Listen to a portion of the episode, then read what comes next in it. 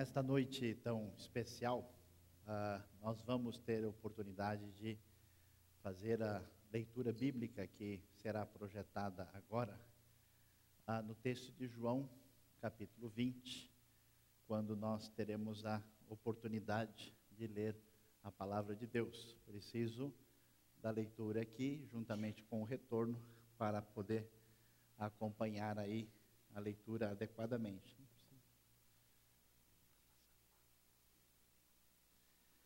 Ah, nós sabemos em João capítulo 20, a palavra de Deus vai nos dizer, ah, na ocasião da ressurreição de Jesus, uma coisa muito importante para a gente entender, é que essa história não é só uma história universal, ela não é só uma história que tem a ver com um acontecimento que foi importante de maneira ah, genérica na história humana, mas a pergunta que precisa ser levantada é o que que essa história da ressurreição, o que esse acontecimento tão extraordinário tem a ver com a minha vida.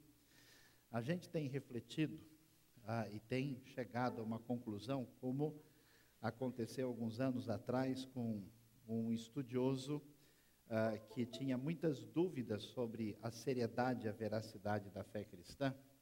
E ele viu algumas pessoas que criam em Jesus e na ressurreição e achou essa história muito estranha, muito bizarra. E ele começou a estudar e avaliar essa história, exatamente com o objetivo de mostrar para os seus amigos e colegas que essa história não fazia sentido. Ela é apenas uma espécie de superstição, uma espécie de pensamento, de ideia ah, que a gente vai encontrar em muitas outras ah, histórias mitológicas aí que nós encontramos na história humana. E aí, depois de avaliar, esse indivíduo chegou à conclusão que a história era verdadeira.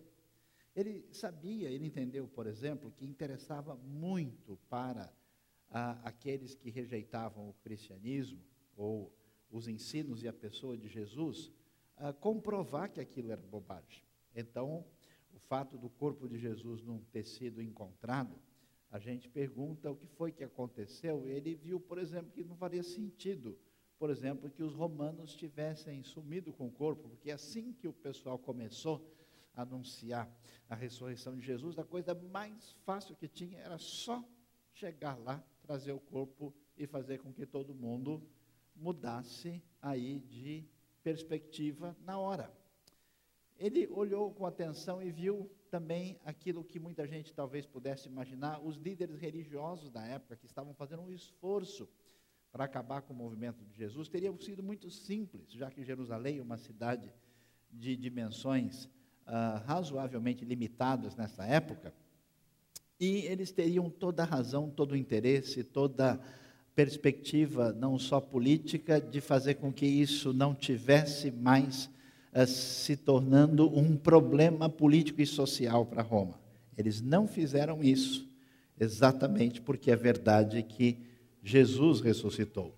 E é interessante a gente ver uh, que a coisa foi tão forte, porque esses discípulos, que eram pessoas tão frágeis, que estavam aqui uh, uh, com medo da situação, você vai se lembrar que o discípulo mais corajoso de Jesus, que estava sempre disposto a fazer de tudo, que era exatamente o apóstolo Pedro, ah, foi o primeiro que mostrou a sua fraqueza negando a Cristo. Os outros nem se aproximaram tanto.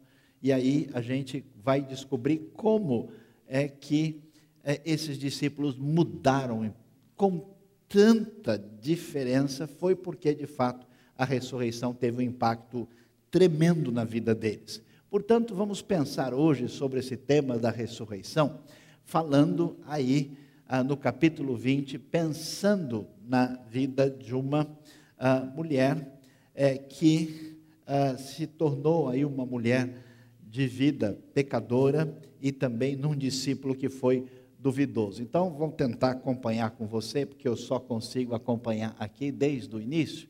Diz ah, o texto é, que ah, a gente, deixa eu ver se eu consigo acompanhar. Está difícil, então não é possível ler aqui dessa distância. Exatamente por isso. Então vamos começar a ler o texto lá. No primeiro dia da semana, bem cedo, estando ainda escuro, Maria Madalena chegou ao sepulcro e viu a, a pedra da entrada que ela tinha sido removida. Então correu ao encontro de Simão Pedro e dos outros discípulos, aquele a quem Jesus amava, e disse: Tiraram o Senhor do sepulcro e não sabemos onde colocaram. Vamos aí prosseguir. Pedro e o outro discípulo saíram e foram para o sepulcro. Os dois corriam, mas o outro discípulo foi mais rápido que Pedro e chegou primeiro ao sepulcro. Ele se curvou e olhou para dentro, viu as faixas de linho ali, mas não entrou. A seguir, Simão Pedro, que vinha atrás dele, chegou e entrou no sepulcro e viu as faixas de linho. E então bem como o lenço que estivera sobre a cabeça de Jesus. Ele estava dobrado à parte, separado das faixas de linho. Depois, o outro discípulo que chegara primeiro ao sepulcro também entrou, ele viu e creu. Eles ainda não haviam compreendido que, conforme a Escritura, era necessário que Jesus ressuscitasse dos mortos. Os discípulos voltaram para casa. Maria, porém, ficou à entrada do sepulcro, chorando. Enquanto chorava, curvou-se para olhar dentro do sepulcro e viu dois anjos vestidos de branco sentados onde estivera o corpo de Jesus, um à cabeceira e o outro aos pés.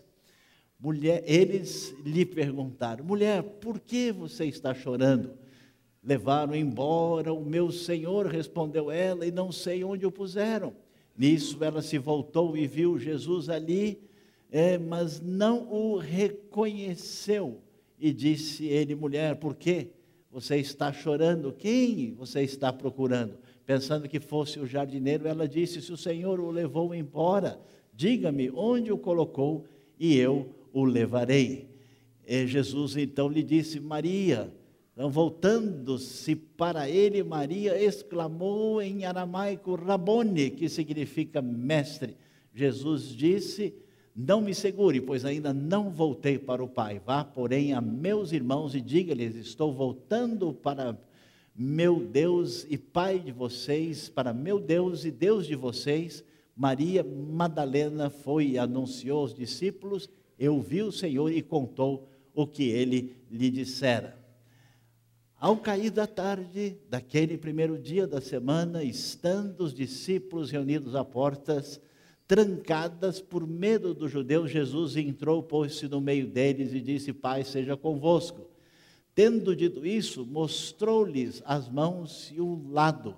Os dois discípulos alegraram-se quando viram o Senhor. Novamente, Jesus disse: Paz seja com vocês. Assim como o Pai me enviou, eu os envio e com isso soprou sobre eles e disse: Recebam o Espírito Santo. Se perdoarem os pecados de alguns, estarão perdoados. Se não os perdoarem, não estarão perdoados. Tomé, chamado Dízimo, Dídimo, um dos que não estavam com os discípulos quando Jesus apareceu, prossegue aí o texto. Os outros discípulos lhe disseram: Vimos o Senhor. Mas ele lhes disse: Se eu não vir as marcas dos pregos nas suas mãos, não colocar o meu dedo onde estavam os pregos, e não puser a minha mão no seu lado, não crerei.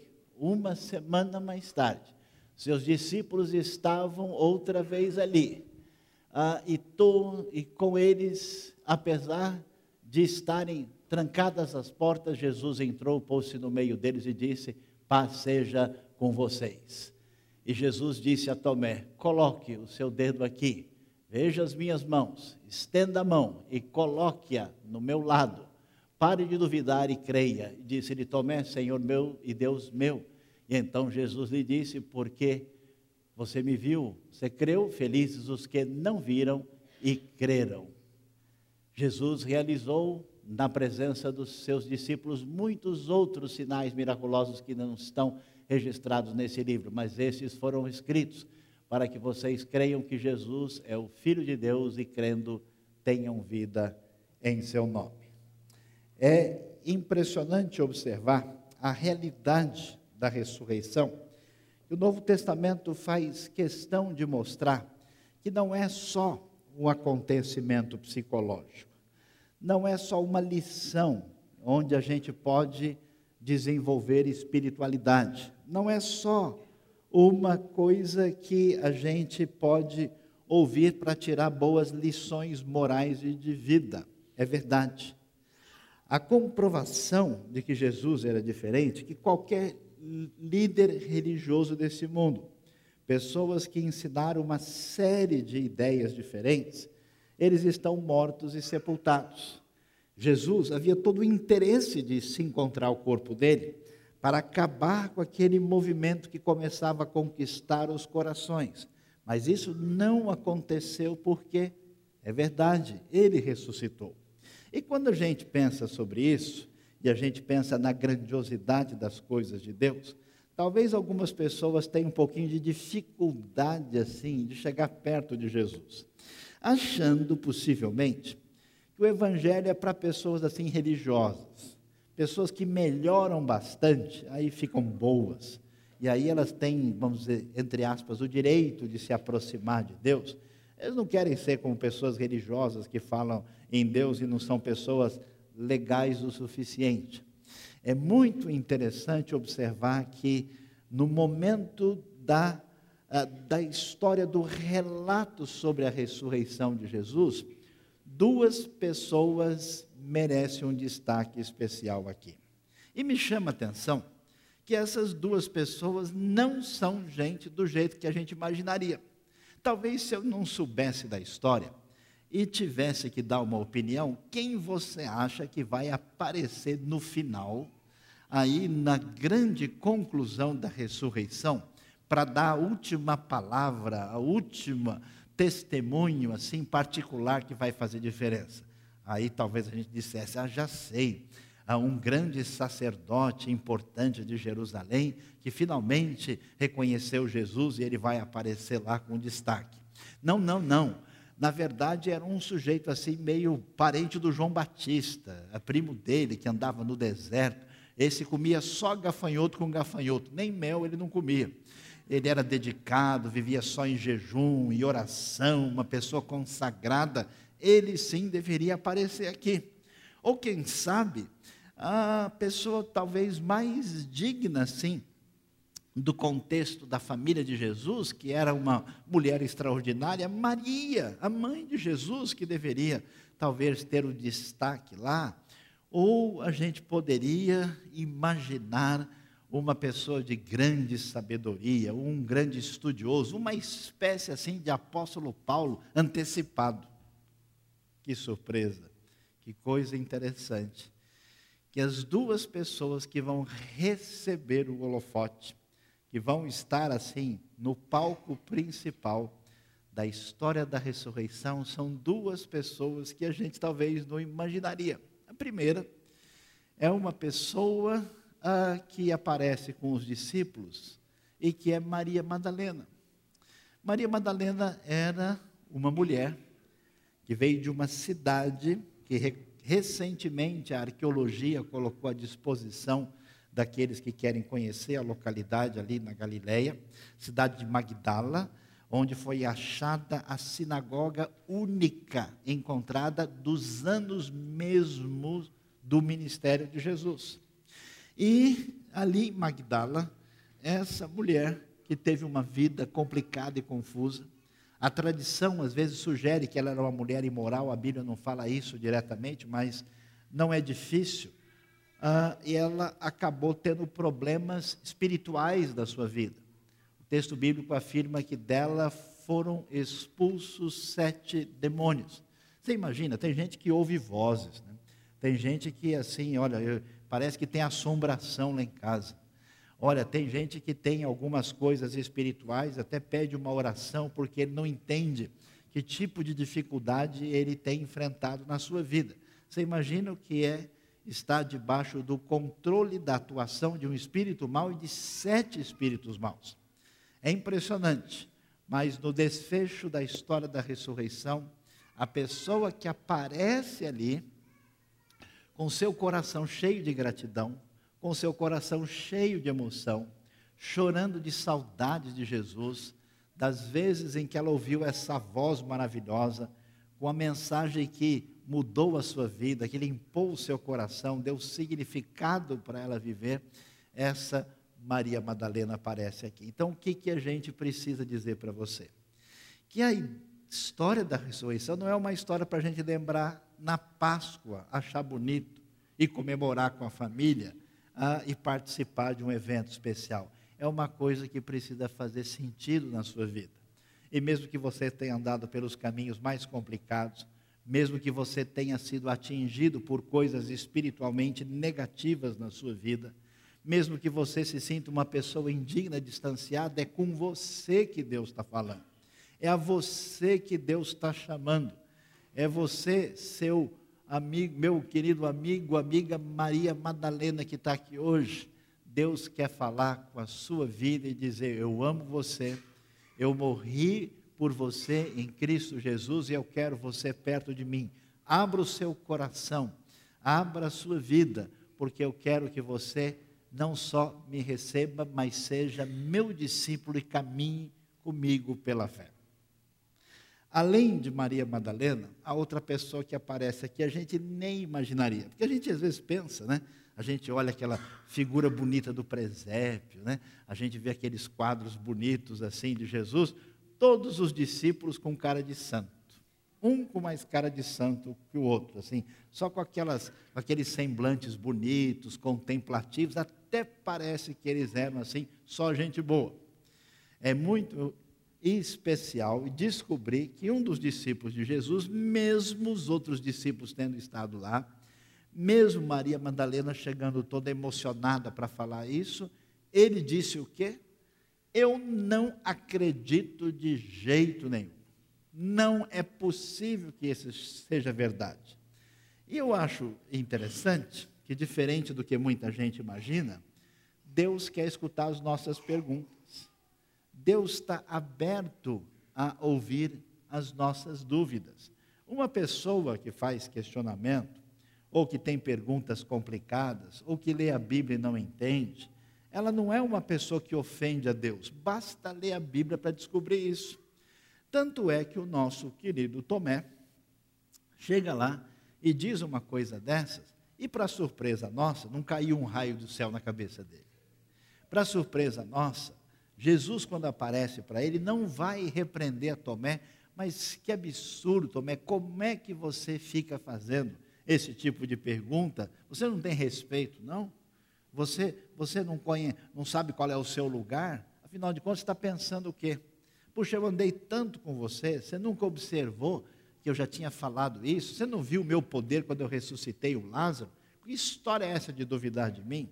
É interessante que Deus não lança no rosto da gente as dúvidas sinceras que a gente tem, apesar de elas talvez de fato serem perguntas difíceis. E assim, o que, que acontece? Em vez do sábio, em vez do religioso, em vez da pessoa importante, aparece a mulher pecadora e o discípulo duvidoso. Duvidoso porque a gente não sabe bem se ele parece discípulo mesmo, e duvidoso porque ele está cheio de dúvidas e de perguntas e questões. A Bíblia convida a gente a seguir Jesus pela fé. Isso quer dizer que na nossa caminhada a gente vai ter perguntas. Eu ainda na minha vida tenho perguntas que quando eu leio a palavra de Deus eu penso, puxa, como é que será que é isso? Eu não sei se eu entendi muito bem esse texto aqui. Aí eu apresento a minha pergunta a Deus, fico orando de vez em quando, Deus, na sua bondade e misericórdia, já porque eu não sou alguém que aprende com tanta facilidade assim, Deus acaba me dando umas uh, encaminhadas através da história, e foi com dificuldade que Ele me ensinou. E eu, puxa, olha, não tinha pensado nisso, olha, eu não tinha olhado esse lado aqui. Olha, agora eu fiz a ligação entre as suas, essas coisas que pareciam diferentes. Deus quer que pessoas que fazem perguntas, que são sinceras, se aproximem dele com o seu coração, com as dúvidas do jeito que elas se apresentam. E é interessante que eu fico assim achando é, é surpreendente, porque se eu tivesse no lugar de Jesus, eu sou meio apressado, né? A gente é meio estressado nesse trânsito da nossa cidade. E se eu ouvisse as perguntas de Tomé, eu falaria: Jesus, desce agora. Conversa com o rapaz que ele está falando bobagem lá embaixo.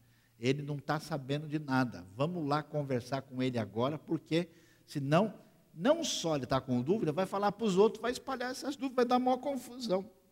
Mas, meus queridos, Jesus esperou uma semana tranquilamente, de boa, sossegadamente.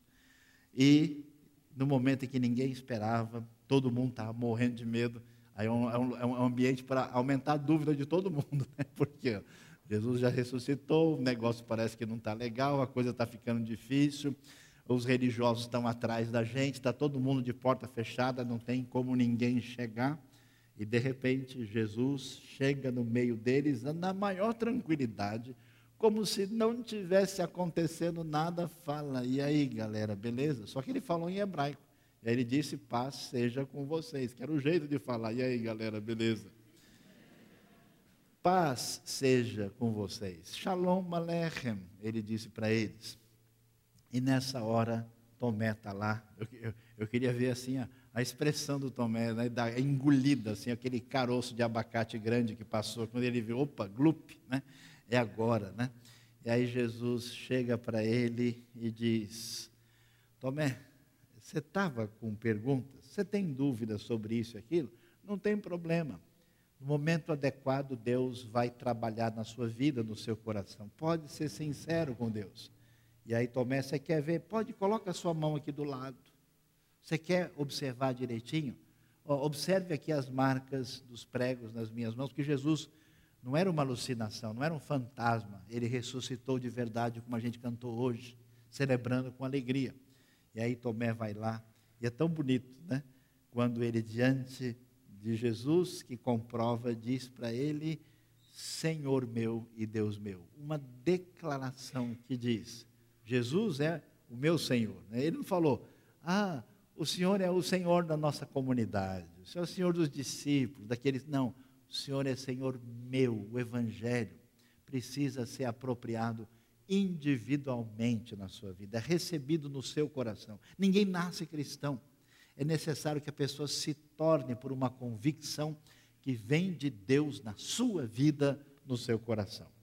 E aí, nesse momento, Tomé diz: Senhor meu, e reconhece. Eu acho impressionante, porque a gente fala né, que Jesus é Deus entre nós, mas imagina Tomé que tinha comido com ele, que tinha convivido com ele, que tinha entendido bem que ele era um, um grande mestre, um grande rabino, que tinha entendido uma série de coisas sobre ele.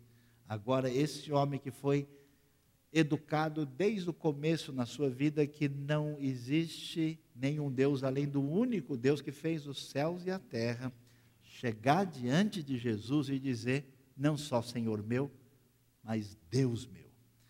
Meu desejo, a minha oração é que nessa noite você abra o seu coração para o Jesus que se revelou, a Maria Madalena.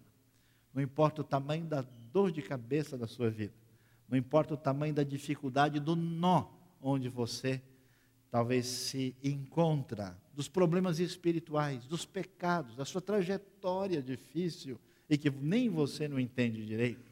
Não importa o tamanho da sua dúvida, não importa o tamanho das suas questões. O que importa é que diante da verdade da ressurreição, você dê um passo de fé na direção de Cristo Jesus e abra a sua vida para aquele que é Rei dos Reis e Senhor dos Senhores, que venceu a morte e certamente abençoará a sua vida e o seu coração. É tão impressionante ouvir a história. Eu, esses dias, estava ouvindo um testemunho de um rapaz que tinha sido criado numa família judaica religiosa. E ele perdeu a sua vida porque ele se envolveu com vício, se atrapalhou completamente. E um belo dia ele conheceu uma moça que pertencia a uma igreja e ele acabou indo ali na igreja só para ir atrás da moça. É claro. E aí, quando chegou lá, ele, num momento de muito questionamento e dúvida, estava lá com a sua vida tão complicada e foi feito um apelo naquele momento para quem quisesse abrir o coração e o interessante o testemunho dele é que ele estava parecido com Tomé, com um monte de dúvida e pergunta. Mesmo assim, mesmo ele tendo ido naquele encontro com a intenção diferente da proposta primeira. Ele foi à frente, fez uma oração, entregou a sua vida a Cristo Jesus e ele ficou surpreso porque Deus abençoou e libertou a sua vida de modo muito especial. E aí, agora ele queria entender o que é que tinha acontecido com ele. Foi ler a Bíblia, conheceu mais, cresceu em Cristo Jesus e hoje talvez seja um dos maiores proclamadores da palavra de Deus neste mundo. Meu desejo é que Deus abençoe a sua vida. E você que já recebeu Cristo Jesus, você que é discípulo dele, que você pense bem na sua caminhada, como a sua vida pode ser e deve ser canal de bênção, para que a verdade da ressurreição, o poder que muda Tomé, o poder que salva Maria Madalena, passe através do seu testemunho da sua vida para a bênção da vida de tanta gente. Vamos abaixar a nossa cabeça, vamos orar nesse momento, vamos pedir que Deus nos abençoe. Eu queria orar por você, pedir que Deus abençoe a sua vida. Você depois vai ter oportunidade, nós temos aí nos nossos bancos a oportunidade de você deixar o seu pedido de oração. Mas eu quero fazer uma pergunta sincera com você. Se você que está com a gente aqui tem até entendido e conhecido um pouco do Evangelho, mas talvez nunca teve a oportunidade de dizer: Olha, eu entendi, entendo esse Evangelho e eu quero sim abrir o meu coração e me tornar discípulo de Jesus. Ou talvez você até conhece as coisas de Deus, mas você está desconectado, você está solto, você está confuso, o negócio não está legal. Enquanto está todo mundo em oração de cabeça baixa, se você quer pedir que Deus abençoe a sua vida, se você quer abrir a sua vida para Jesus e quer que a gente ajude você nessa caminhada, eu pediria que você desse um pequeno sinal com a mão, eu quero orar pela sua vida. Eu quero pedir que Deus abençoe você de modo especial. Se você gostaria de fazer isso, graças a Deus, amém. Temos alguém sinalizando, graças a Deus por mais uma pessoa. Louvado seja Deus, amém, amém. Graças a Deus, louvado seja Deus. A gente está à sua disposição para conversar aqui depois desse momento. Você pode procurar a gente, falar com o pessoal da conexão.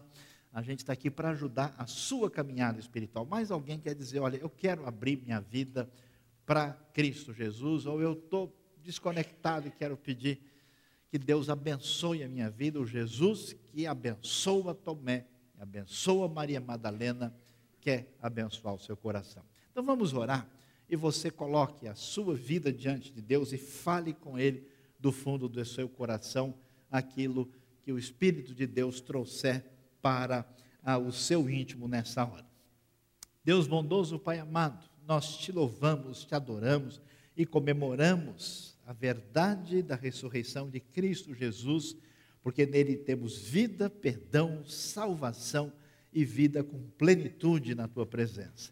Senhor, aqui estão alguns que buscam a ti, que estão enfrentando lutas, dificuldades, pessoas que querem abrir a vida, o coração para receber Cristo Jesus, pessoas que querem realinhar sua caminhada. Pai amado, derrama da tua bênção traz a tua graça, traz o teu perdão, traz a tua direção nesta noite. E eu oro a Deus também por aqueles que te conhecem e querem caminhar te servindo, que o teu Espírito direcione essas vidas, para que eles venham ser, de fato, bênção no reino de Deus. Nós te louvamos, te agradecemos, te bendizemos e oramos nesta hora, em nome de Jesus. Amém. Que Deus abençoe nosso coração nesta noite.